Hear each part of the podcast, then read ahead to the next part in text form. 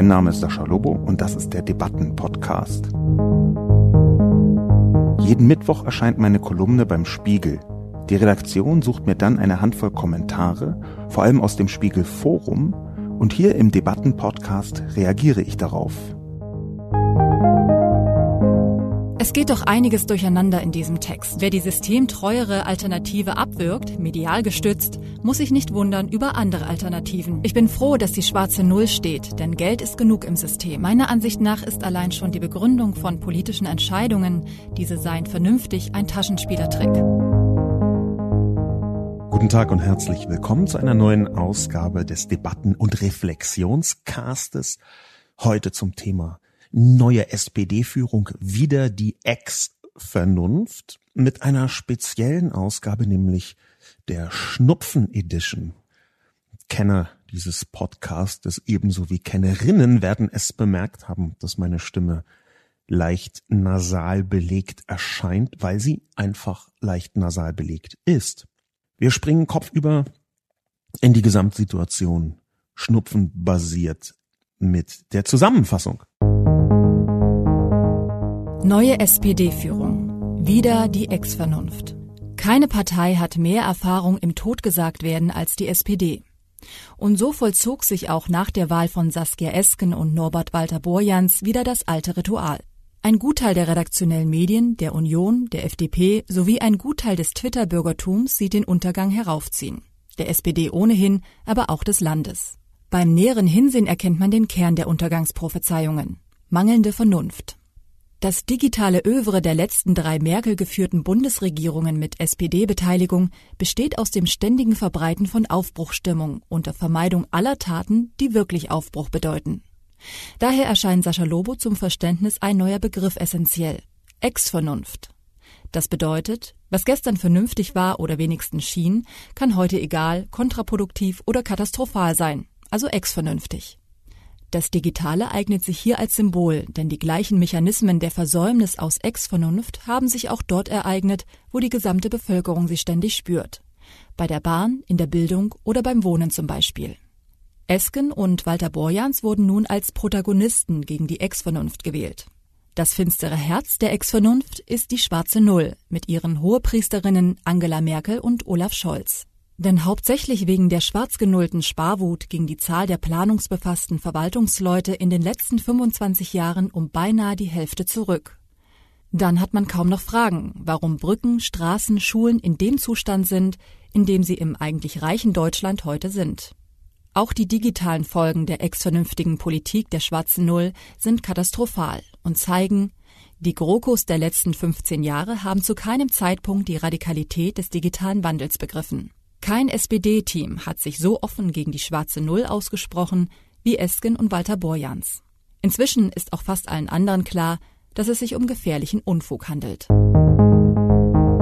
So, dann ein Überblick über die Kommentare. Ich habe ja in den letzten Wochen und Monaten häufiger über das Thema schwarze Null geschrieben. Aus verschiedenen Richtungen habe ich dabei eigentlich, wenn man jetzt mal ganz ehrlich ist, immer mehr oder weniger die gleiche Kolumne geschrieben.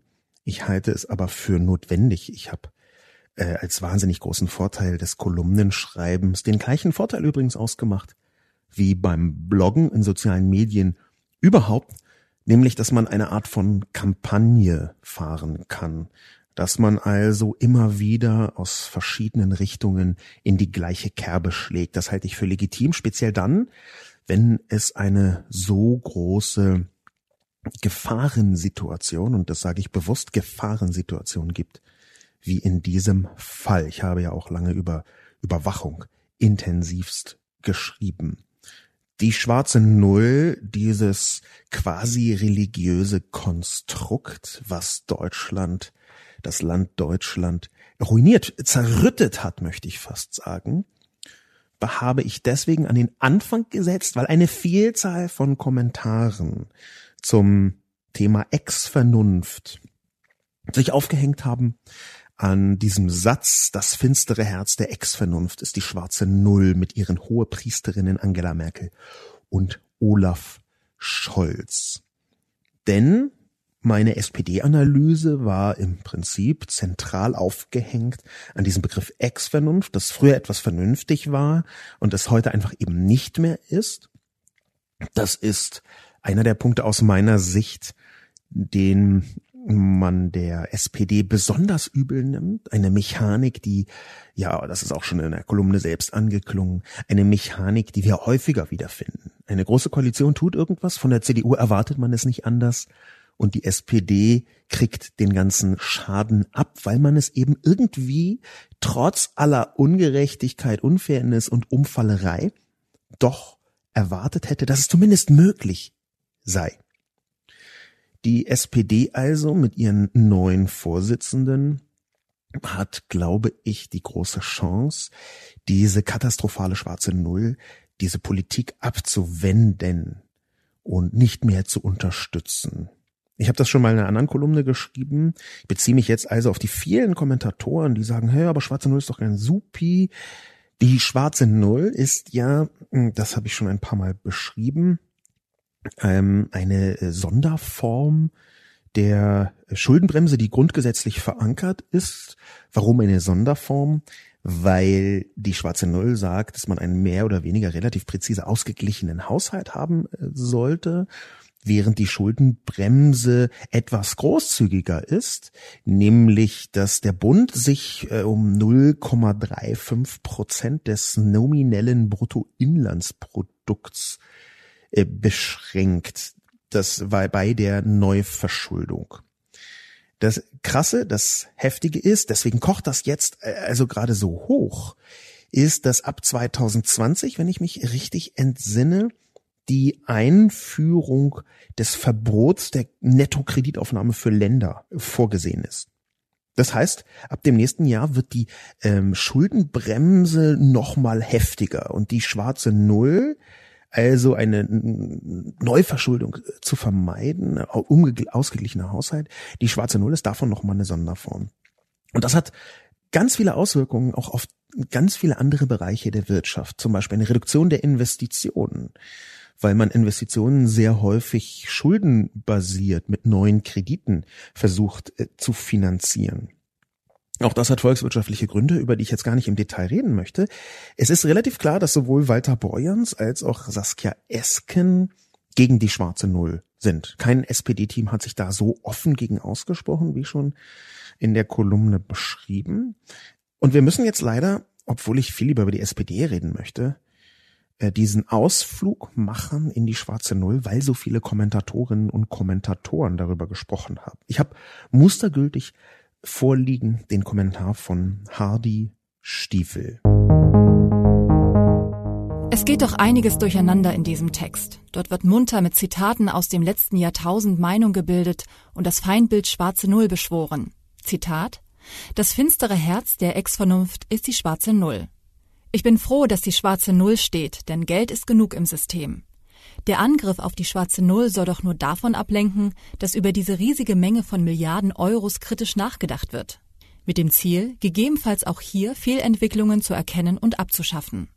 Angenommen, es werden nur fünf Prozent dieses Etats als Fehlentwicklung gestrichen, das sind circa neun Milliarden Euro. Dazu kommen Gelder, welche nicht abgerufen wurden. Ich denke, dass wir so schnell mal auf 15 Milliarden Euro kommen. Geld ist also im System, so dass der Angriff auf die schwarze Null nur ein Ablenkungsmanöver ist. Ein Zitat dazu.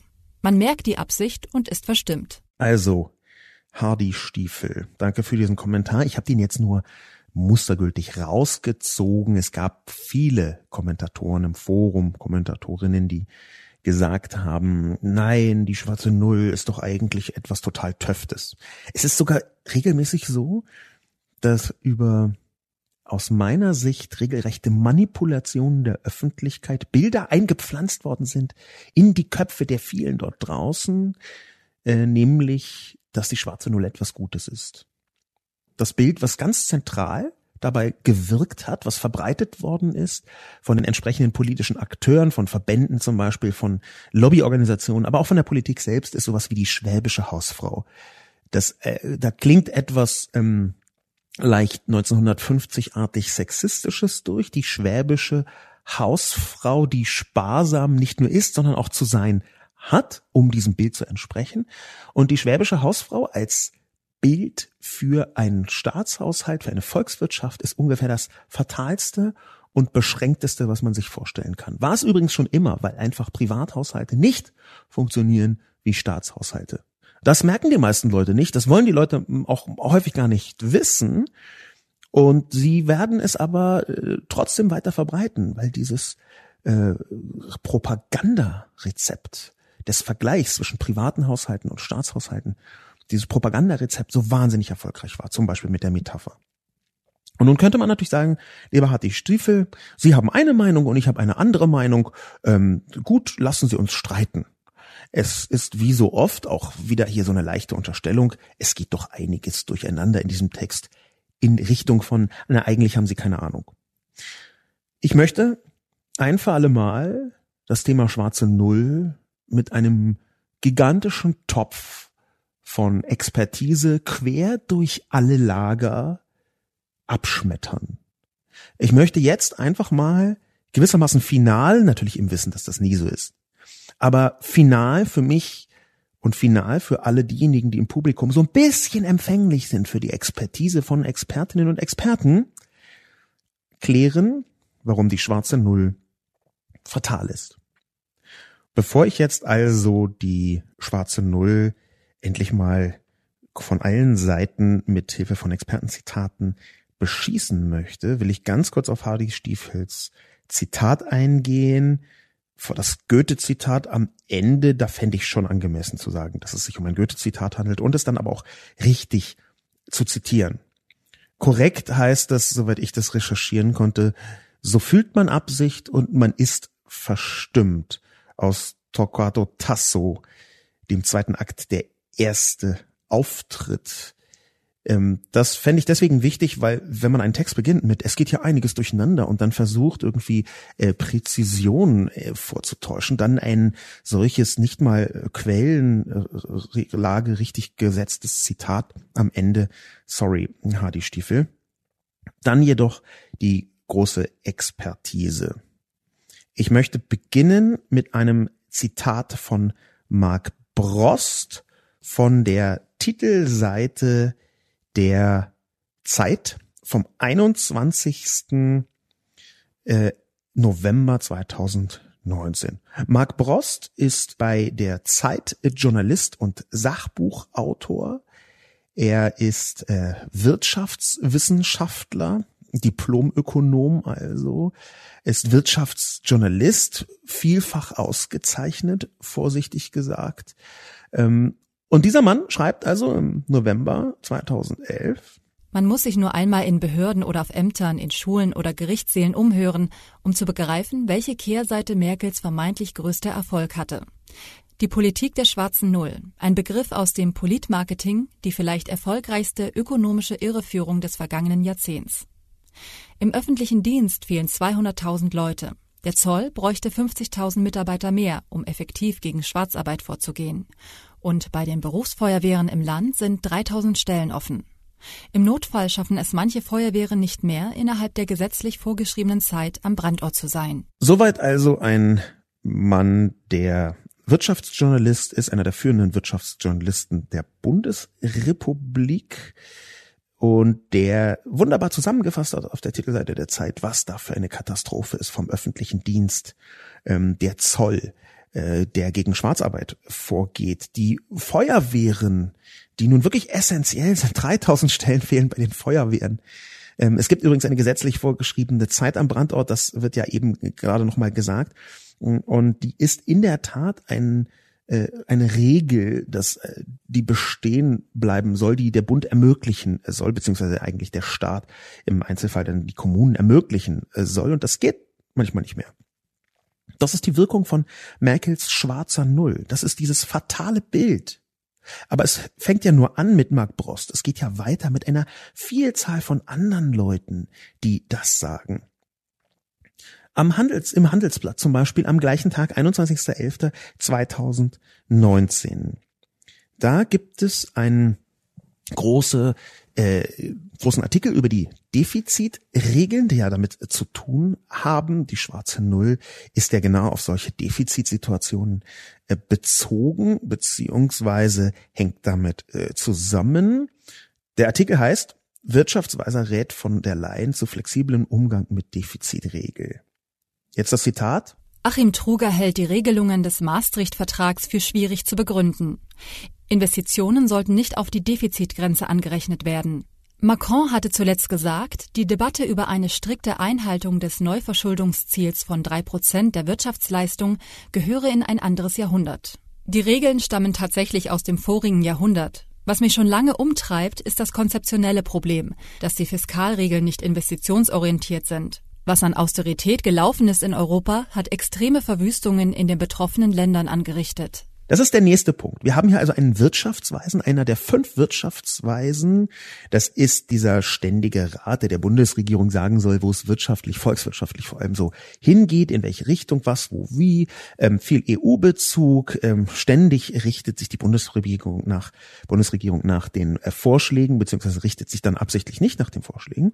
Achim Truger ist einer von diesen Personen, einer der wichtigsten Ökonomen im deutschsprachigen Raum und der hat im Verbund mit Macron gesagt, das ist ein anderes Jahrhundert. Und Zitat, was an Austerität gelaufen ist in Europa, hat extreme Verwüstungen in den betroffenen Ländern angerichtet.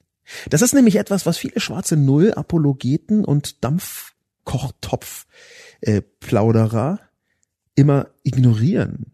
Nämlich, dass eine schwarze Null in Deutschland durch die schiere Größe dieses Landes und die Wirtschaftskraft des Landes massive Auswirkungen auf andere Länder hat beziehungsweise haben kann und doppelt hat, wenn man diese Austerität, also das gedankliche Konzept, das ideologische Konzept hinter der schwarzen Null, wenn man die Austerität auch noch anderen überstülpt. Wie Angela Merkel und Wolfgang Schäuble das getan haben. Ex-Vernunft heißt es in meinem Text auch deshalb, weil es natürlich Momente und Zeiten und Episodenphasen im Verlauf der letzten 50 Jahre gab, in denen Austerität kein völlig falsches Konzept war. Das würde ich mir jetzt auch nicht anmaßen zu sagen, Austerität ist grundsätzlich immer falsch. Aber wenn man jemanden wie Macron oder jemanden wie Truger, also zwei Personen, die da eine gewisse Professionalität mitbringen, wenn man solche Leute sagen hört, das gehört in ein anderes Jahrhundert, dann ist das direkte Übersetzung von Ex-Vernunft. Das war vielleicht mal sinnvoll, ist es jetzt aber nicht mehr. Extreme Verwüstungen, das also sagt nicht nur Macron, sondern auch ein Wirtschaftsweiser aus Deutschland. Aber sie sind noch nicht mal alleine. Ein Artikel vom Spiegel Online vom 19.02.2018, also schon gute anderthalb, ein Dreiviertel Jahre sogar her. Da reiht sich relativ deutlich ein in den Reigen der Warnenden die Bundesbank. Bundesbank warnt vor Folgen der schwarzen Null. Union und SPD haben sich auf einen ausgeglichenen Haushalt geeinigt. Schön und gut, sagt die Bundesbank. Doch allzu viel Sparsamkeit könnte in der Zukunft unangenehme Nebenwirkungen haben. Die Bundesbank ist nun wirklich kein Akteur, der, sagen wir mal, zum Hauen auf den Schlamm neigt. Und trotzdem warnt die Bundesbank hier. Ernst genommen hat man es damals nicht, und zwar weder im letzten Jahr noch in diesem Jahr. Immer wieder gab es Bekenntnisse zur schwarzen Null. Zuletzt ja das, was auf Twitter zu sehen war von der CDU, der Fetisch der schwarzen Null. Das ist so galaktisch absurd. Das kann man sich gar nicht mehr vorstellen. In jeder Dimension ist das komplett neben der Spur. Und zwar nicht auf eine sympathische, angenehme Weise, wie hier diese leichte Fetischorientierung mit anklingen lässt, dieses äh, sexuell angehauchte Augenzwinkern, über das man mindestens dreigeteilter Meinung sein kann, aber nein, auf die sehr unangenehme Art. Denn was hier Augenzwinkern vorgetragen wird, hat, wie wir eben schon gehört haben, in anderen Teilen Europas Verwüstungen. Und zwar nicht irgendwelche, sondern extreme Verwüstungen in den betroffenen Ländern. Zitat Achim Truger von den Wirtschaftsweisen. Wie kann man sowas ignorieren? Wie kann man so tun, als würde man im Spiegel Online Forum, geliebte Kommentatorinnen und Kommentatoren, mal ebenso aus dem Ärmel ein ähm, Konzept hinschütteln, nämlich scharfe Null muss stehen, gegen den Rat von ungefähr fast allen Wirtschaftsfachpersonen. Und dass es ungefähr fast alle sind, wird in dem letzten von mir mit hineingenommenen Artikel auch deutlich. Er ist erschienen auf HR Inforadio. Der Hessische Rundfunk hat ein Inforadio und das, weil dort Frankfurt ist, gehört das Inforadio des Hessischen Rundfunks zu den ähm, am Detail getreuesten und best informierten, was so Wirtschaftsaspekte angeht. Frankfurt als Bankenhauptstadt ähm, der Bundesrepublik. Das färbt natürlich bis in die entsprechenden Medien hinein. Also HR Inforadio, da gibt es einen Artikel, der auch im Radio gelaufen ist, als äh, Vortrag mit verschiedenen Zitaten. Überschrieben ist er mit fünf Gründe für mehr staatliche Investitionen. Ökonomen fordern Ende der schwarzen Null. Er stammt vom 23.08.2019, ist also im Spätsommer diesen Jahres erschienen. Zitat Die Niedrigzinspolitik der Europäischen Zentralbank hat die Finanzwirtschaft auf den Kopf gestellt. Nimmt Deutschland über Staatsanleihen Geld auf, muss die Bundesrepublik nicht den vollen Betrag zurückzahlen. Die Renditen sind negativ. Das bedeutet, Deutschland bekommt derzeit etwa 0,6 Prozent der Einlagen geschenkt. Michael Hüter vom Arbeitgebernahen Institut der deutschen Wirtschaft fordert, diese Möglichkeiten am Kapitalmarkt zu nutzen. Die Politik von Bundesfinanzminister Scholz sei unklug. Die Bundesregierung lasse Geld auf der Straße liegen, so Hüter. Michael Hüter ist ähm, Ökonom und arbeitgebernah. Weniger arbeitgebernah ist der im gleichen Artikel zitierte Marcel Fratscher. Marcel Fratscher ist der Präsident des Instituts für Wirtschaftsforschung, so heißt es richtig, DIW, des Deutschen Instituts natürlich. Und Marcel Fratscher, der so ein bisschen eher äh, left-leaning ist, während der äh, Michael Hüter eher konservativ ist, die sind beide der Meinung, dass die schwarze Null gekippt gehört. Ebenso wie ich ja in der Kolumne auch schon beschrieben habe, dass sowohl der BDI wie auch der DGB sich sogar zusammengetan haben.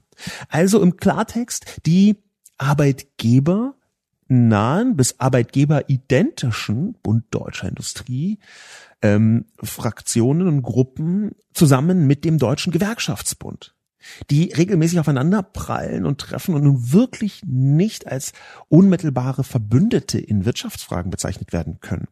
Ich würde jetzt auch nicht verfeindet sagen, weil das in Deutschland ähm, häufiger ein Miteinander ist. Und trotzdem sind sie an unterschiedlichen Enden der Skala. Und die alle fordern alle miteinander, dass endlich, endlich die schwarze Null aufgegeben wird. Zum Beispiel, weil eine Rezession, die tatsächlich drohen könnte, auch in Deutschland, abgewendet werden kann durch intensive Investitionen. Man kann dann als Staat mithelfen, irgendwie die Binnennachfrage zu erhöhen, zum Beispiel. Oder weil Deutschland, auch hier ein äh, von Marcel Fratscher ins Spiel gebrachter Vorschlag, ähm, schnell eine bessere digitale Infrastruktur braucht. Das war ja sowieso mein Aufhänger. Die Wirtschaftsforscher des Deutschen Instituts für Wirtschaftsforschung, die sagen, dass man wahrscheinlich mit ungefähr bis zu 100 Milliarden Euro rechnen muss, um die digitale Infrastruktur auf Vordermann zu bringen. Das wäre eine Investition, die tatsächlich zumindest mittelfristig eine ganze Menge bewirken könnte.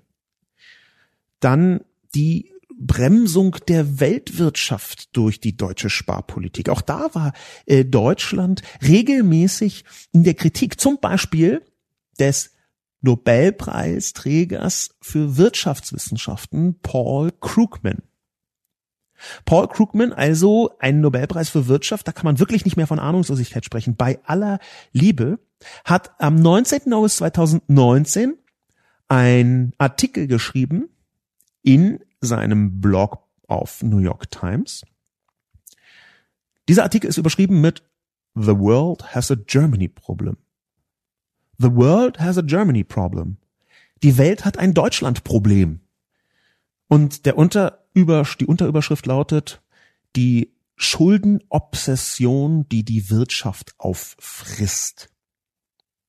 Ich meine, wie weit muss man noch in den Expertentopf reingreifen, um endlich festzustellen, dass eventuell ein Wirtschaftsnobelpreisträger im Chor mit ungefähr allen auch deutschland-spezifischen Wirtschaftsexperten eventuell ein bisschen besser informiert sind als A, die Kommentatoren und Kommentatoren im Spiegel Online Forum oder B, die Menschen, die man in den Fußgängerzonen fragt, ob sie die schwarze Null geil finden oder nicht. Wenn ich jetzt einfach diesen ganzen Zitate-Reigen bringe von den Leuten, die da ausschlaggebend sind, dann weiß ich nicht, was ich noch tun soll. Vergessen Sie meine Expertise. Ich habe zwar irgendwie Wirtschaftskommunikation studiert, aber gebe zu, dass Volkswirtschaft, auch wenn mein erstes Buch in Teilen davon handelt, jetzt nicht der Schwerpunkt ist, wo ich sagen würde, klar, meine siebte Doktorarbeit habe ich äh, auch über ein volkswirtschaftliches Thema geschrieben. Aber wenn man mir nicht glaubt, liebe Kommentatoren und Kommentatoren, die die schwarze Null so geil finden, warum dann nicht ein Wirtschaftsnobelpreisträger? Warum dann nicht den Verbänden, die von ganz konservativ bis ziemlich progressiv, so möchte ich es mal nennen, sagen, schlimm, schlimm, schlimm, schlimm, schlimm. Keine schwarze Null. Ich verstehe es nicht. Ich verstehe es nicht, wie man anhand der Zitate und Faktenlage jetzt noch sagen kann, ja, aber. Und natürlich verstehe ich es doch, weil Debatten halt so funktionieren. Ja, also hm, das gute Bauchgefühl, was man in eine Debatte einbringt, das möchte man sich ja selten von Fakten zerstören lassen und schon gar nicht von den Einschätzungen und Interpretationen der Fakten von irgendwelchen dahergelaufenen Wirtschaftsnobelpreisträgern. Also ich kann das rein emotional schon verstehen. Es ist aber eben schon so, dass wir auch faktisch eine Vielzahl von Beweisen haben für die Strategie. Die extremen Verwüstungen zum Beispiel, von denen der Wirtschaftsweise Achim Truger sprach, die konnte man auch andersrum betrachten, nämlich als das Gegenteil von Verwüstung, wenn man sich Portugal angeschaut hat. In meinem ähm, Buch Realitätsschock, was ich nochmal ganz kurz zitieren möchte, habe ich eine kurze Passage zum Thema Portugal und der schwarzen Null, die dort aufgekündigt worden ist. Die Austeritätspolitik präziser. Die schwarze Null ist ja außerhalb von Deutschland jetzt gar nicht das zentrale Thema, die zentrale Metapher. Da geht es um Austeritätspolitik. Die wollte explizit Schäuble Portugal aufdrücken zwischen 2011 und 2013. Und dann haben sie gesagt, nö, machen wir nicht. Und wir haben es deswegen gesagt, weil eine neue sozialdemokratische Regierung gewählt worden war, nämlich Antonio Costa, der ehemalige Lissabonner Bürgermeister. Der kündigt einfach gegen die Warnung der EU und das ist eine Paraphrase aus meinem Buch, den Sparkurs auf und erhöht Pensionen und Löhne, führt Urlaubstage wieder ein und legt vor allem ein radikales Investitions- und Infrastrukturprogramm auf.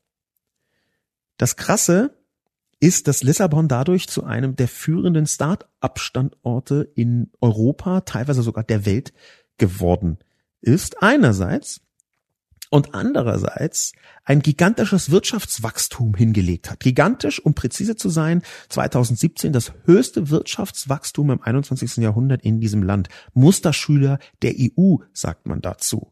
Und das ganz kurz zuvor noch gewarnt worden war mit einem Zitat von Wolfgang Schäuble, dem Ritter der schwarzen Null, der Schwarzritter der schwarzen Null, dem, der gesagt hat, Portugal macht einen schweren Fehler, wenn sie sich nicht mehr an das halten, wozu sie sich verpflichtet haben.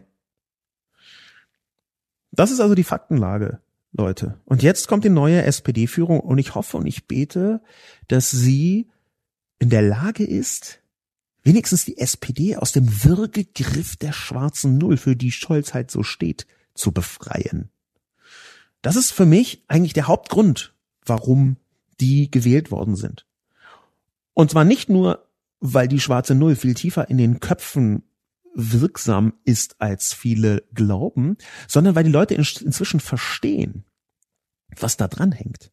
Selbst wenn man den Begriff schwarze Null nicht kennt, selbst wenn man sich da im Detail gar nicht auskennt oder auskennen will, spürt man doch diese vorher im Zeitartikel 66 Milliarden Euro, die nur als Sanierungsstau bei der Deutschen Bahn vorhanden sind die spürt man doch einfach jeden fucking Tag.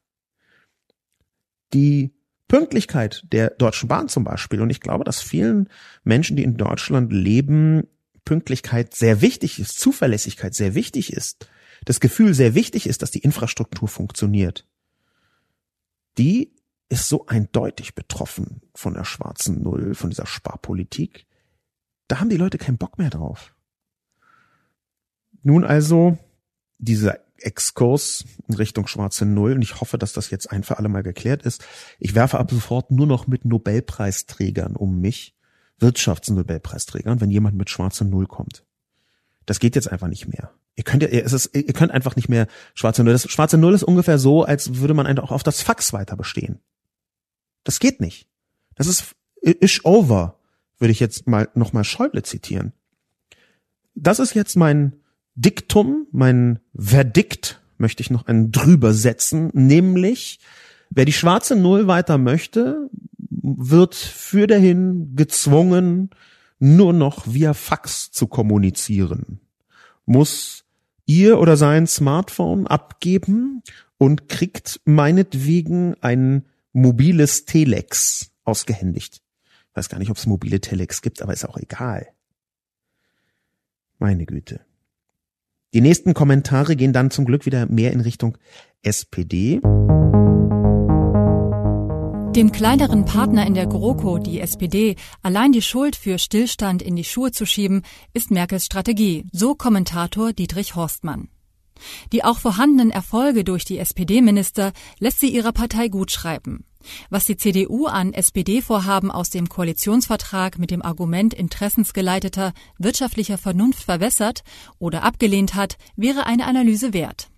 Übrigens ein Eigentor. Wer die systemtreuere Alternative abwirkt, medial gestützt, muss sich nicht wundern über andere Alternativen. Dietrich Horstmann tut hier etwas, was häufig getan wird, nämlich eine Attacke, eine Analyse, eine analysierende Attacke auf die SPD, wie ich das jetzt hier so getan habe, als Mitgrund dafür hinzustellen, dass die Leute die AfD wählen. Das ist hier unterschwellig der Vorwurf drin von Friedrich Horstmann. Und das ist falsch. Das ist nicht nur strukturell falsch, ich glaube es ist inhaltlich falsch, aber strukturell ist es falsch, weil es bedeuten würde, dass um möglichst die AfD zu stärken, man nicht mehr Parteien kritisiert. Und ich glaube, das ist eine komplett nicht nur falsche äh, ähm, Gegenüberstellung, sondern ich glaube auch, dass das nicht stimmt. Man soll also die einen nicht mehr hart und unerbittlich kritisieren können, damit eine rechtsextreme Partei weniger Stimmen bekommt? Nee, überhaupt nicht. Ich glaube, man muss die Politik immer kritisieren. Man muss sie auch immer kritisieren dürfen. Aber die Wechselwirkung, die hier aufgemacht wird von Dietrich Horstmann, die sieht, glaube ich, anders aus in der Realität. Faktisch ist einfach die große Koalition ein Drama gewesen, speziell für die SPD. Das ist der Hauptgrund, warum sie gestürzt und gestürzt und dann von 20 Prozent nochmal auf 13 oder 14 in den Umfragen gestürzt ist, manchmal sogar 12, whatever. Einfach zu sagen, und das war ja Schulz, das war ja Martin Schulz, der das gesagt hat, am Tag nach der Wahl, nein, wir machen keine Koalition. Einfach zu sagen, wir machen keine Koalition und dann einfach doch eine zu tun. Weil der Bundespräsident, in Klammern auch SPD, Frank-Walter Steinmeier, der SPD ins Gewissen redet. Wieder Vernunft, staatsbürgerliche Vernunft. Das tut mir leid, das war ein Fehler. Völlig unabhängig vom Bundespräsidenten war das ein katastrophaler Fehler. Dann hätte man eben Neuwahlen machen müssen. Egal. Ich glaube, es ist, um diesen Kommentar von Dietrich Horstmann nochmal an den Füßen etwas aus dem Suppe rauszuziehen und sich ganz genau anzuschauen. Es ist hier in dem Kommentar eine Vermischung vorhanden von verschiedenen, eigentlich sachlich nicht ganz falschen Argumenten, die dann aber in eine merkwürdige Richtung gedreht werden. Natürlich ist CDU und SPD ähm, in ihrer großen Koalition hm, nicht unbedingt eine Politik gelungen, die man als eindeutig einer Partei zurechenbar erkennen kann. Das ist das Wesen einer großen Koalition. Eigentlich sollen CDU und SPD ja Pole sein, unterschiedliche Pole. Und sie rücken näher zusammen in dem Moment, wo sie koalieren und gezwungen sind, Kompromisse einzugehen. Der Trick, dass Merkel alle Erfolge für sich verbuchen kann, ist gar kein Trick, sondern das ist total naheliegend wenn jemand regiert und da kommt irgendwas, was die Leute gut finden, dann wird halt natürlich die oberste Regierungsposition mit, okay, hat sie geschafft. Der SPD nimmt man das deswegen übel, weil noch das sozialste Konzept, was sie durchsetzen kann, irgendwo immer ein bisschen CDU-Verwässerung erfährt. Und das hat ja Dietrich Horstmann ja ganz richtig äh, aufbereitet. Und er fordert auch zu Recht hier eine Analyse, eine eigene Analyse herzugeben. Aber das ist nicht das, worauf es ankommt. Denn ich glaube, das, was, worauf es eigentlich ankommt, ist eine komplette neue Polarität aufzubauen. Und da ist, glaube ich, Dietrich Horstmann auf dem Holzweg. Es geht nicht um darum, wer Schuld an irgendeinem Stillstand hat. Das ist relativ klar. Das ist das Konzept der schwarzen Null, was übrigens alle Parteien stützen. Außer der Linkspartei, kann man vielleicht so sagen. Es geht schon darum, dass wir hier endlich wieder eine Polarität bekommen innerhalb der liberalen Demokratie. Dass die SPD halt eine Abkehr macht von ihrer, sagen wir mal, rot angepinselten CDU-Politik. Und ich glaube, der Knackpunkt ist tatsächlich das Geld ausgeben. Und ich fordere jetzt nicht, dass die SPD eine neue Linkspartei werden soll. Ich glaube auch nicht, dass Saskia Esken und Norbert Walter Borjans äh, Linksparteipositionen haben, sondern sie haben einfach sozialdemokratisch, klassisch sozialdemokratische Positionen. Der nächste Kommentar kommt von Humboldt Redivivus. Sehr anregender Artikel. Folgendes möchte ich trotzdem anmerken. Meiner Ansicht nach ist allein schon die Begründung von politischen Entscheidungen, diese seien vernünftig, ein Taschenspielertrick. Alternativ könnte man auch alternativlos sagen. Wird doch damit impliziert, jede andere politische Entscheidung sei unvernünftig oder schlicht nicht vorhanden. Leider hat man sich viel zu lange mit derartigen Scheinbegründungen zufrieden gegeben. Denn es gibt in der Demokratie nun mal unterschiedliche Lösungsstrategien, deren jeweilige Umsetzung von den Interessen der jeweils Handelnden abhängt. Beispiel. Den Spritpreis auf 10 Euro pro Liter zu erhöhen, hätte mit Sicherheit Lenkungswirkung, wäre also aus ökologischer Sicht vernünftig. Aus Sicht des Fahrradfahrenden Großstädters vielleicht auch noch vernünftig, zumindest aber verschmerzbar, aus Sicht des auf dem Land lebenden Rentners aber unvernünftig. Insofern braucht es eigentlich keine Wortneuschöpfung ex Vernunft, sondern einfach die ernsthafte Debatte über Ziele und dazu nötige Maßnahmen. Insofern hat die Mitgliederentscheidung der SPD wirklich etwas gebracht. Meinetwegen auch den Neologismus ex Vernunft. Ich würde Humboldt Redivivus so gerne widersprechen, aber kann nicht, weil das fast 100 Prozent stimmt, was Humboldt Redivivus sagt. Und das ist natürlich in der Sekunde, wo sowas dasteht, auch klar, dass meine ganze Perspektive aus dem Artikel mit etwas konstruiert ist. Ein bisschen den Ruch der Scheinbegründung hat. Natürlich braucht man für die Ex-Vernunft, ist quasi die Basis meiner Kolumne, auch sowas wie Vernunft und Humboldt Redivivus hat schön rausgearbeitet, dass Vernunft eine Art von Scheinbegründung sein kann. Ich hatte schon mal, das ist im Artikel übrigens ja auch verlinkt, eine Kolumne geschrieben über die Vernunft, über den Missbrauch der Vernunft. Und dieser Missbrauch der Vernunft, der ist deswegen interessant, jedenfalls aus meiner Sicht, äh, das, weil genau wie äh, der Kommentator oder die Kommentatorin das hier sagt, weil Vernunft für sich genommen eine extrem tendenziöse Veranstaltung sein kann. Hier wiederum kann. Warum kann? Weil die Sache am Ende doch etwas komplexer ist. Wenn wir eine Gesellschaft haben, die aufgebaut ist äh, auf der Aufklärung, so wie die westlichen liberalen Demokratien das zu sein pflegen, also eine Aufklärung in den Mittelpunkt ihres Weltbildes stellen, die Epoche der Aufklärung und die daraus resultierende neue Weltsicht, dann ist Vernunft ein zentraler Ankerpunkt aller politischen, gesellschaftlichen, ideologischen, kulturellen Betrachtungen, die gesellschaftliche Lenkungswirkung haben sollen, um das jetzt mal so zu sagen. Wir brauchen so etwas wie Vernunft. Aber natürlich ist Vernunft in einer großen Krise, vor allem in Situationen, wo Vernunft sich weiterentwickeln muss, um überhaupt noch das zu sein, was sie gerne sein möchte, nämlich eine anhand der Tatsachen angemessene Sichtweise auf die Dinge. Das ist ja die Essenz von Vernunft, nämlich sich zu beziehen auf das tatsächlich Seiende, auf die Faktenlage, auf das, was man messbar von der Welt mitbekommt. Das hat ganz eng zu tun mit der Perspektive von Vernunft. Ich meine das jetzt nicht philosophisch, sondern eher die lebensweltliche Vernunft, die in, in der Politik der Maßstab ist. Die gesamte Frage, ist etwas vernünftig oder nicht, ist deswegen, wie Humboldt Redivivus sagt, komplett abhängig von den jeweiligen Rahmenbedingungen. Und damit auch von den jeweiligen Rahmenbedingungen der einzelnen Person. Das arbeitet er ja ganz gut heraus. Ich glaube, genau wie Humboldt, dass hier etwas stattgefunden hat mit diesem SPD-Mitgliederentscheid, das tatsächlich einen Fortschritt bedeuten kann. Nämlich letztlich die Frage, also nochmal ganz vielen Dank für diesen sehr klugen Kommentar, Humboldt, Redivivus, letztlich die Frage, wie muss man die Position der Vernunft weiterentwickeln, damit sie eine sozialdemokratische Vernunft im 21. Jahrhundert sein kann.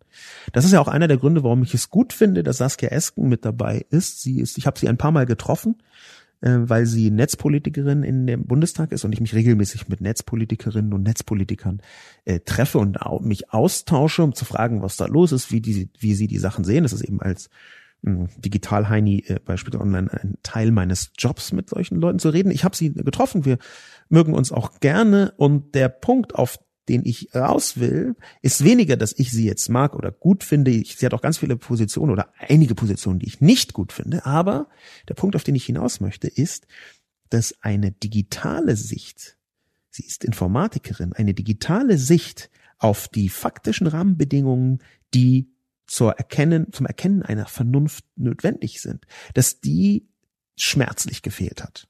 Und zwar wirklich schmerzlich gefehlt hat. Insofern kann ich das nur gut finden.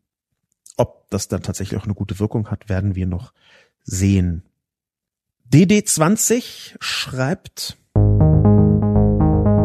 in meinen Augen hat die Zukunft der SPD nahezu nichts mit der schwarzen Null, dem Fortschreiten der Digitalisierung, der Grundrente oder sonstigen Projekten zu tun. Es hat was damit zu tun, dass niemand mehr erklären kann, wofür die Partei noch steht.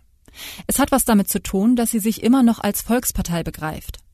Es hat damit zu tun, dass sie ihre Politik der vermeintlichen gesellschaftlichen Mitte anzupassen versucht, anstatt zu versuchen, die Gesellschaft von ihrer Haltung und ihren Werten zu überzeugen. Es wird Zeit für die SPD, Haltung zu zeigen und ein grundsätzliches politisches Manifest zu formulieren. Die gute Nachricht? Wenn man bei 10% Wählerpotenzial rumkrebst, braucht man nicht mehr versuchen, es allen recht zu machen, sondern kann versuchen, sich auf sein Kernklientel zu konzentrieren. Wie wäre es, wenn die SPD mal für soziale Gerechtigkeit einsteht? Zum Beispiel für die, die hart arbeiten, denen aber am Ende des Monats und auch im Rentenalter trotzdem nichts übrig bleibt? Paketfahrer, Pfleger etc. oder für die durch soziale Umstände benachteiligt sind, alleinstehende Eltern, Arbeitslose, Familien mit pflegebedürftigen Angehörigen etc. Und zwar so radikal, wie es nur geht. Steuergerechtigkeit, Versorgungsgerechtigkeit, soziale Mobilität etc. etc. Vielleicht kommt mir die Idee ja, weil für so etwas die SPD mal stand vor circa 40 Jahren. Die oben genannten Projekte würden dann auch anders gelesen werden und vielleicht würde die SPD dann auch mal wieder rote Linien formulieren, die wirklich nicht bei der nächstbesten Gelegenheit einkassiert werden. DD20, vielen Dank, liebe Person DD20 für diesen äh, Kommentar und auch für die äh, schöne Andeutung zwischen den Zeilen. Ähm, offenbar schon mehrere von meinen Kolumnen gelesen zu haben. Auch das freut mich immer sehr die Einkassierung von roten Linien, das war, glaube ich, mein vorletzter äh, SPD-Kommentar oder drittletzter. Darum geht es mir jetzt gar nicht im Detail. Aber hier ist etwas sehr zentral in diesem Kommentar vorhanden, das ähm, aus meiner Sicht gleichzeitig richtig ist und eine Fehleinschätzung. Das ist erklärungswürdig, das gebe ich gerne zu und deswegen möchte ich es auch erklären. DD20 fordert, dass die SPD Haltung zeigt. So richtig, ja, DD20 sagt die historischen Werte der Sozialdemokratie. Auch das stimmt, wenn hier von historischen Werten die Rede ist. Aber Werte sind ja etwas, was sich nicht verändert. Die Welt hat sich verändert, also muss man diese Werte als Ziel, als Vision anders erreichen, dass die Werte geschätzt und äh, erhalten werden, um es mal so auszudrücken ein grundsätzliches politisches Manifest zu formulieren. Gut, auch damit könnte man noch das relativ Nullaussage, das, das geht immer, ja, politische Manifeste grundsätzlich, das ist quasi die Hauptaufgabe einer Partei, das mal so richtig knackig zu sagen. Und jetzt kommen aber eine Reihe von Rezepten und da sehe ich, während bisher alles richtig war, weil es halt relativ allgemein und naheliegend ist, da sehe ich, dass Dinge nicht zusammenpassen bei DD20. Der erste Punkt ist, ähm, die Konzentration auf das Kernklientel, die DD20 vorschlägt. Meine These wäre, dass die SPD nur noch von ihrem Kernklientel gewählt wird. Und dass die vielen Leuten, die vielen Leute, die eben nicht zum Kernklientel gehören, einfach nicht mehr wissen, was eigentlich da los ist. Denn DD20 hat ja recht, recht, wenn sie oder er sagt, dass niemand mehr erklären kann, wofür die Partei noch steht. Aber ich glaube nicht, dass man das erreichen kann, indem man die 10% oder 15%, die zum Kernklientel gehören und deswegen die SPD immer noch mal wählt, wenn man die noch mal wieder versorgt mit Preaching to the Converted Aktionen, also die längst Bekehrten noch mal doppelt so überzeugt. Die soziale Gerechtigkeit, das schlägt DD20 vor, aber das sagt die SPD schon immer. Und das sagt sie auch heute. Und das hat sie vor drei Jahren auch gesagt.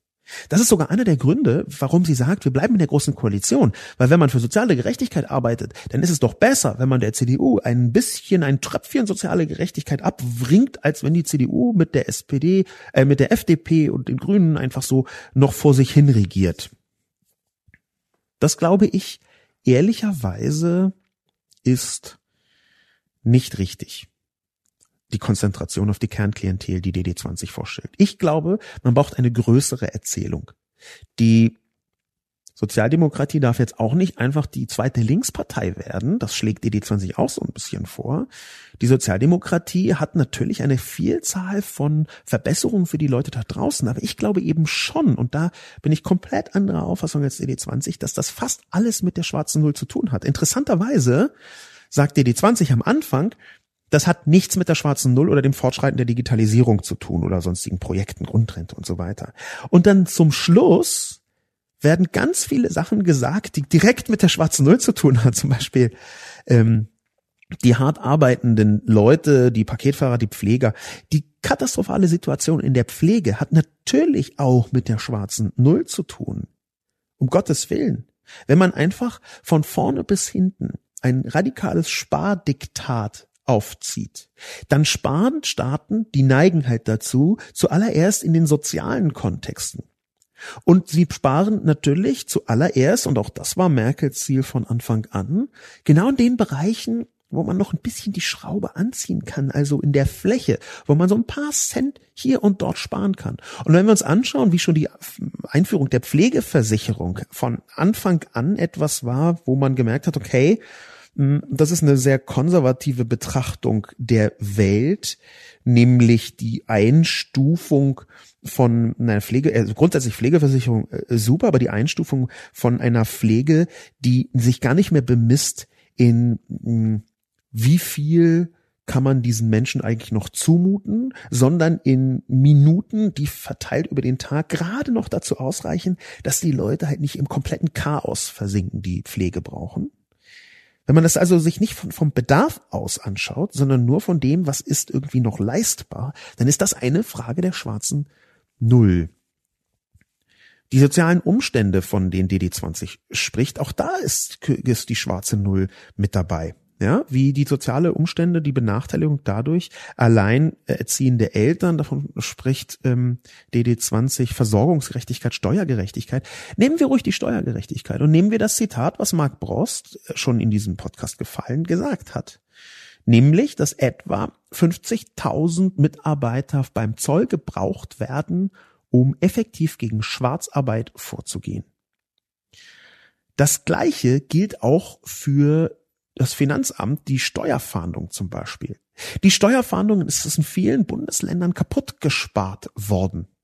Die Steuerfahndung ist eine Institution, die sich von heute auf morgen bezahlt machen könnte, die Geld reinbringen könnte, obwohl sie Geld kostet für den, kostet für den Staat. Übrigens steht auch dafür Norbert Walter Borjans, der hat ja eine ziemlich offensive Steuerfahndungspolitik in NRW vorgetragen. Insofern hängt das doch miteinander zusammen. Ich glaube also, die Perspektive von DD20 ist unvollständig. Und ich glaube, dass die Perspektive von der SPD fast überall mit solchen Dingen wie schwarze Null oder eben Digitalisierung verknüpft ist. Als letzten Kommentar in diesem Podcast möchte ich den von viel Kommentator oder Kommentatorin Action Script einbauen. Für Ex-Vernunft gibt es ein entsprechendes Wort und das ist reaktionär, was auch mit fortschrittsfeindlich als ein Wort beschrieben werden kann. Die Google-Beschreibung Verhältnisse erstrebend, die als überwunden und nicht mehr zeitgemäß empfunden werden, würde ich umändern in Verhältnisse erhalten, die als Punkt, Punkt, Punkt. Über die schwarze Null und deren Konsequenzen bzw. die digitale Zukunft Deutschlands ist ja schon ausreichend hier diskutiert worden. Das also ist der Abschluss als Kommentar, dass man Ex-Vernunft als reaktionär betrachten kann. Und das würde ich nicht tun. Das ist halt interessant als kleine kurze Gedankenmodellierung, ob man das durchziehen kann, ob man überall, wo man ex-Vernunft sagen kann oder ex-vernünftig, reaktionär sagen kann. Und das glaube ich eben nicht. Denn es können auch, und das ist interessant, es können auch Dinge ex-vernünftig sein, die zutiefst liberal und linksliberal waren, die zu ihrer Zeit fortschrittlich waren. Ich glaube, dass es einen prinzipiellen Unterschied gibt zwischen ex-vernünftig und reaktionär. Ex-vernünftig gibt es in fast jeder Geschmacksrichtung. Reaktionär gibt es nur in einer hm, in Ansätzen menschenfeindlichen Haltung. Das heißt, im Klartext, wenn man das gleichsetzt, dann tut man so, als würde nur die konservative Seite, reaktionär ist ja eine Art Bauchgefühlsabwertende Steigerung von konservativ, also würde nur die konservative Seite in dieser Hinsicht sich fehlentwickeln. Als gäbe es nur konservative Ex-Vernunft. Es gibt aber, ehrlich gesagt, auch eine ganze Menge von linker Ex-Vernunft. Wir finden sie in ganz, ganz vielen heutigen Politiken, eine Ex-Vernunft, wo linke Politik versucht, ein Rezept von 1978 nachzuturnen, das damals eventuell vernünftig gewesen sein, sein könnte, aber es heute nicht mehr ist. Wir haben etwas, das man linke Ex-Vernunft nennen könnte. Und ich glaube nicht, dass es prinzipiell mit reaktionär zu bezeichnen wäre. Ich glaube zum Beispiel, wenn Linke darauf bestehen, dass die Festanstellung das Wichtigste auf der Welt ist im Bereich Arbeit für den Sozialstaat, dann ist das wahrscheinlich ex-vernünftig. Ich würde es aber nicht gleich reaktionär nennen. Es kann sein, dass das eine Form von linksreaktionär ist. Ich glaube aber nicht, dass das auf der Ebene sinnvoll ist zu verhandeln. Ich glaube, es ist dann eher klar, okay, wir haben hier eine Weiterentwicklung durch die Digitalisierung, durch die digitale Vernetzung, die bedeutet, dass Menschen ihrem Wunsch, flexibler arbeiten zu können, viel leichter nachkommen können als früher. Und während früher die Organisierung von Angestellten und Arbeitern tatsächlich alternativlos war und dafür eine Festanstellung notwendig war, ist es heute so, dass wir andere und neue Netzwerke brauchen. Leute einfach in die Festanstellung zu zwingen. Und es gibt noch immer gewerkschaftliche Initiativen, die genau das versuchen. Leute in die in Festanstellung zu zwingen, ist ex-vernünftig, aber nicht reaktionär. So würde ich das als Beispiel sagen. Ich glaube, dass die Gleichsetzung schwierig ist. Wir haben zwar Begriffe wie linksreaktionär, die sind aber, habe ich auch schon häufiger benutzt, die sind aber aus meiner Sicht ähm, auch wieder eher eine Konstruktion. Meiner Ansicht nach haben wir dieses gigantische Problem, was die SPD jetzt lösen muss, nämlich eine Politik des 21. Jahrhunderts zu finden, die nicht die Digitalisierung ignoriert oder gar insgesamt ablehnt, die gleichzeitig die Stärken Deutschlands wirtschaftlich und auch inhaltlich betont und weiterentwickelt. Das ist nämlich dringend notwendig und die trotzdem soziale Errungenschaften nicht auskippt mit dem ganzen Bart. Eine verschobene Metapher, aber ich denke, regelmäßige Zuhörerinnen und Zuhörer dieses Podcasts werden wissen, was im Detail ich damit meine. Ich glaube also, die neue SPD-Führung, und ob sie das schaffen wird, werden wir nicht innerhalb der nächsten Tage oder Wochen sehen. Die neue SPD-Führung hat die dringende und zwingende Aufgabe, nicht nur die SPD zu retten, das ist ja ohnehin klar, sondern vor allem eine Vision zu entwickeln. Eine sozialdemokratische Vision für Deutschland in Europa auf dem Planeten Erde. Weil das ist einer der zentralen Punkte der Ex-Vernunft. Ex-Vernunft in fast jeder Geschmacksrichtung hat sich sehr national orientiert, maximal europäisch orientiert.